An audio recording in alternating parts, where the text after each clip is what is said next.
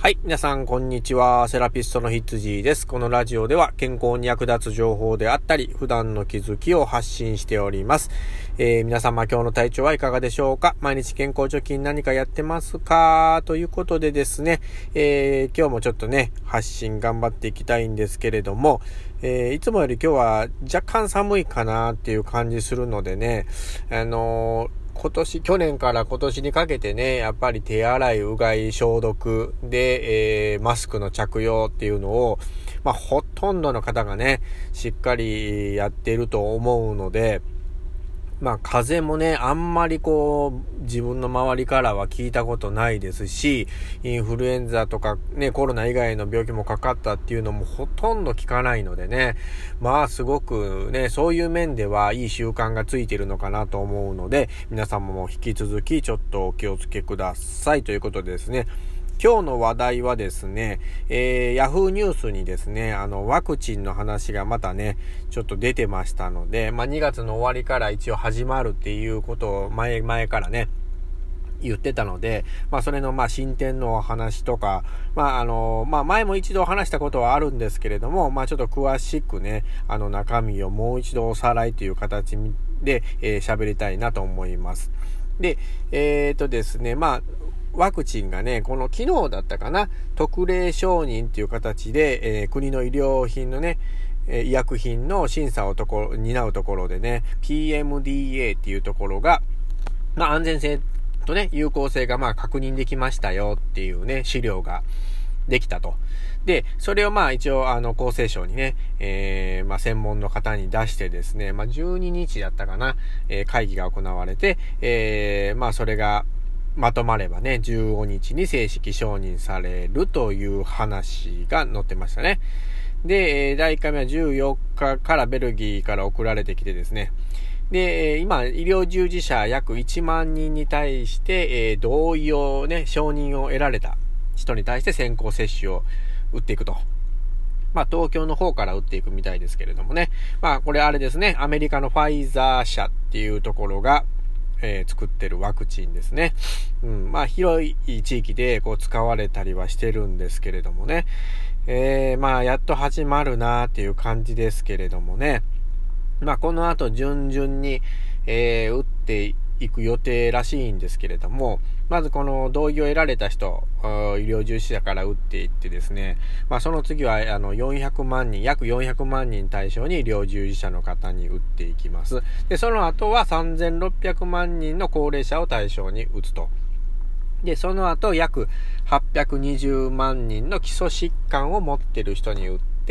えー、っと、その次は約200万人の介護施設とか老人福祉施設ですかね、の従業員の方に、えー、打っていくと。で、最後に、えー、我々一般の、あまあまあ、普通の何も病気のない方とかね、に打っていくという形になります。でですね、ここのまあ基礎疾患っていうのはね、あの内臓系統の病気を持っているような方で、まあ免疫機能が低いとお医者さんが断定されてる病気のみになりますので、これはまあお医者さんの判断になるとは思うんですけれどもね。うん。まあこれはまあまだちょっとこう、微妙だなっていう人はちょっと調べてもらって自分が対象に入るかどうかっていうのを見てほしいんですけれども、あとはね、妊婦さんはね、えー、しないっていう風に書いてました。妊婦さんはね、その安全性がちょっとまだ確保できてないらしくって、まあもしかなんかあったらね、すごく困るので、これは、まあ、ああの、安全面をとって妊婦さんにはとりあえず今回はしないという、えー、結論らしいですけどもね。まあほぼほぼね、まあまだわからないですけども、この後ね。でですね、えー、まあその効果ですよね。そのファイザー社っていうのが一応アメリカ、まあ今もう外国の方で打たれてるんですけれども、一応95%に、えー、良い反応があったと、まあ、効果が認められたっていう風なことは、えー、書いてましたね。あとアメリカのモデルナ社でイギリスのアストラゼネカ社ですかね。これも90%以上の効能が認められて、世界中でちょっと使われているっていう風な、えー、状態ですね。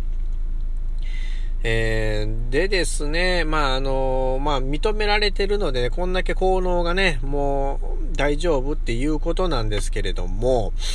まあ、あの、ただ、やっぱり、えー、副作用ですね。まあ、あの、ここでは副反応というみたいですけれどもね、えー、ワクチンの場合は副作用じゃなくて副反応っていう風な言い方をするらしいですね。免疫反応の症状が出るので副反応って言うんですけれども、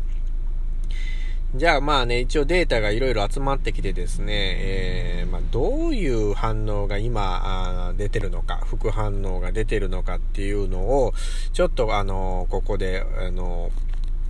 お伝えしたいなと思うんですけれども、えー、まずね、えー、2つに分けられるらしいんですね。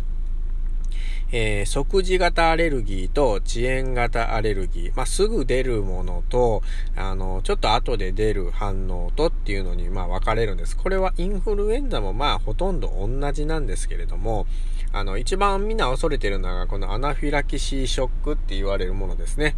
これは即時型アレルギーでですね、まあ、数日の間で絶対出るんですけども、ほとんどが30分以内に出ますね。で、症状としては最初ね、なんかこう体が痒いなと、皮膚の痒みが出て、こうめまいみたいなのが出てきてね、で、え急にこう重症化するケースでは血圧低下で、えー、息苦しくなると。呼吸困難を起こすっていうことですね。これはもうすぐに処置しないと命に関わる可能性があるので気をつけましょうというのが、まあ本当にこう気をつけないといけないのはこのアナフィラキシーショックだけですね。で、今までも薬とか、その注射とかで起こしたことある人っていうのは、えー、必ず、まあ、告げないとダメですし、まあ、あと、えー、言われているのがですね、あの、喘息持ちとか、あの、ジンマシンとか、食べ物アレルギーとか、花粉症の人、まあ、他の、そのアラ、アナフィラキシーじゃないけども、アレルギーを持ってる人っていうのも、一応、あの、しっかり自分の体の症状を伝えて、あの、慎重に、えー、ワクチンを打っていただく必要があるとは思いますね。一応、注意しておきましょうということです。で、えー、この次ですね、あの、遅延型アレルギーっていうのは、まあ、2週間後から4週間後、ちょっと経ってから出てくるんですが、これがほとんどの場合も軽症なので、まあ大丈夫っていうことですね。まあちょっと微熱が出たりとか筋肉が痛くなったり関節痛くなったりっていう風な症状ぐらいで済んでるっていうことですね。はい。で、まあその確率なんで、そのアノフィラキシーショックの確率なんですけれども、これがね、アメリカでだいたい189万人打って21人っていう感じです。えー、100万人になすね、だいたい100万人中11人です。これ、インフルエンザは、あの、だいたい100万人中に1.3人なので、まあちょっと多いかなっていう感じですね。インフルエンザに比べるとね。